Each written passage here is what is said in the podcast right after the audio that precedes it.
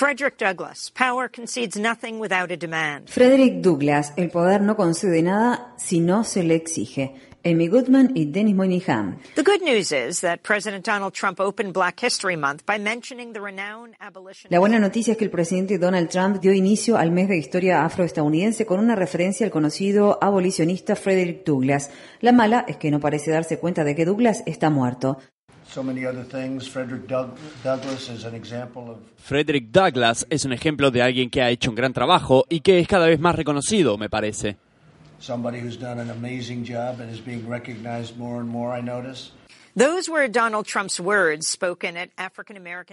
Dijo Donald Trump en el debate en el mes de la historia afroestadounidense celebrado en la Casa Blanca. No queda claro si se trató de un error o si fue un verdadero acto de ignorancia acerca de quién fue Frederick Douglass o, tal vez, uno de los tristemente célebres hechos alternativos de Trump.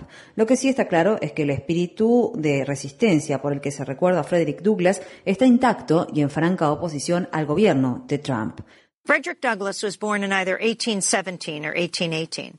As he wrote in his Frederick Douglass nació en 1817 o 1818. Como señala en su exitosa autobiografía publicada en 1845, Vida de un esclavo americano, escrita por él mismo, Douglass no estaba seguro del año de su nacimiento, ya que en gran medida la inmensa mayoría de los esclavos saben tan poco de su edad como los caballos de la suya, y por lo que sé es deseo de la mayoría de los amos mantener a sus esclavos en esa ignorancia.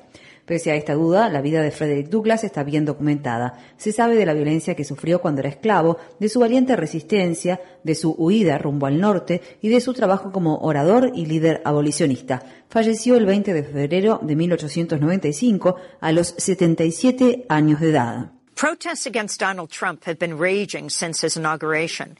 Outside the ceremony itself. Las protestas contra Donald Trump han ido aumentando desde que asumió el cargo presidencial. Cerca del lugar de la ceremonia de Asunción, decenas de personas fueron arrestadas. Un grupo de activistas del movimiento Black Lives Matter, las vidas afroestadounidenses importan, logró bloquear un control de seguridad de la ceremonia. Al día siguiente, uno de los primeros actos públicos del presidente Trump fue denunciar el hecho indiscutible de que la concurrencia a su ceremonia de Asunción había sido mucho menor a la de Barack Obama en 2009. Ese mismo día más tarde, el ego de Trump fue herido más aún cuando la concurrencia a la histórica marcha de las mujeres en Washington fue por lo menos tres veces superior a la de su ceremonia de asunción el día anterior.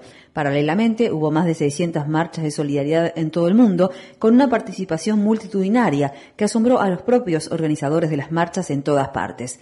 Throughout President Trump's first week in office, protests continued with disruptions of ongoing Durante la primera semana de Trump en el cargo continuaron las protestas, se interrumpieron las audiencias que se están llevando a cabo para la confirmación de sus polémicos candidatos a cubrir cargos en el gabinete y se realizaron movilizaciones de emergencia contra una ola de órdenes ejecutivas y memorandos destinada a reactivar y acelerar la construcción de los oleoductos Keystone XL y Dakota Access.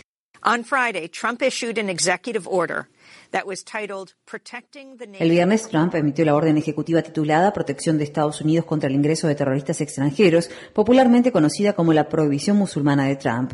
La orden prohíbe el ingreso a Estados Unidos de cualquier refugiado y toda otra persona procedente de siete países con mayoría musulmana, Irán, Irak, Libia, Somalia, Sudán, Siria y Yemen. Los agentes de aduanas comenzaron con las detenciones en los aeropuertos casi inmediatamente y con ello desataron manifestaciones en los aeropuertos de todo el país. El sábado por la noche, Ann Donnelly, jueza del Distrito Federal de Brooklyn, emitió una suspensión contra la orden ejecutiva a nivel nacional. Poco después, los jueces federales de California, Massachusetts, Virginia y Washington imitaron el fallo. By Saturday night, U.S. District Judge Ann Donnelly in Brooklyn issued a nationwide stay against the El lunes por la noche ocurrió algo sorprendente. La fiscal general de Estados Unidos, Sally Yates, instruyó a los fiscales del Departamento de Justicia no defender la orden ejecutiva en los tribunales. Trump la despidió en cuestión de horas. Era la primera vez que un presidente despedía al fiscal general de los Estados Unidos desde que lo hiciera Richard Nixon en medio del escándalo de Watergate. En una protesta histórica, más de mil funcionarios del Departamento de Estado firmaron un cable de desacuerdo en el que expresan su oposición a la orden. Las actuales protestas y la cantidad de demandas judiciales obligaron al gobierno de Trump a dar marcha atrás y especificar que las personas que ya tienen residencia permanente quedan exentas. La resistencia generalizada a Trump y sus políticas también llegó al Congreso. Los senadores demócratas boicotearon votaciones clave de varios de los candidatos de Trump para el gabinete y lograron retrasar la aprobación en comisiones del candidato a secretario de Salud y Servicios Humanos y actual congresista de Georgia, Tom Price, candidato a secretario del Tesoro, Stephen Mnuchin, y del candidato administrador de la Agencia de Protección Ambiental, Scott Pruitt, incluso dos senadoras republicanas, Liza Murkowski de Alaska y Susan Collins de Maine, anunciaron que votarán en contra de la candidata de Trump para el Departamento de Educación, Betsy DeVos, activista multimillonaria a favor de la privatización de las escuelas, decisión que amenaza su confirmación en un Senado muy dividido. Despite presidential misconceptions, Frederick Douglass is dead. A pesar de la confusión presidencial, Frederick Douglass está muerto, sin embargo, sigue inspirando a personas de todo el mundo. Douglass estuvo al frente de la resistencia a la opresión como pionero en la organización de distintos grupos sociales, luchó contra la esclavitud y también abogó por los derechos de las mujeres y por las luchas de liberación fuera de Estados Unidos. Sin lucha no hay progreso, dijo Douglass en 1857 y agregó, el poder no concede nada si no se le exige, nunca lo hizo y nunca lo hará.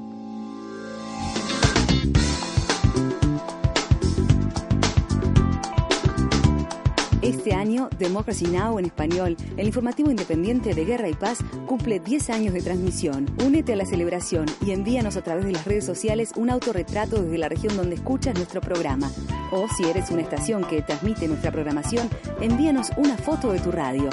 Promocionaremos las imágenes a través de nuestro programa de televisión y de las redes sociales.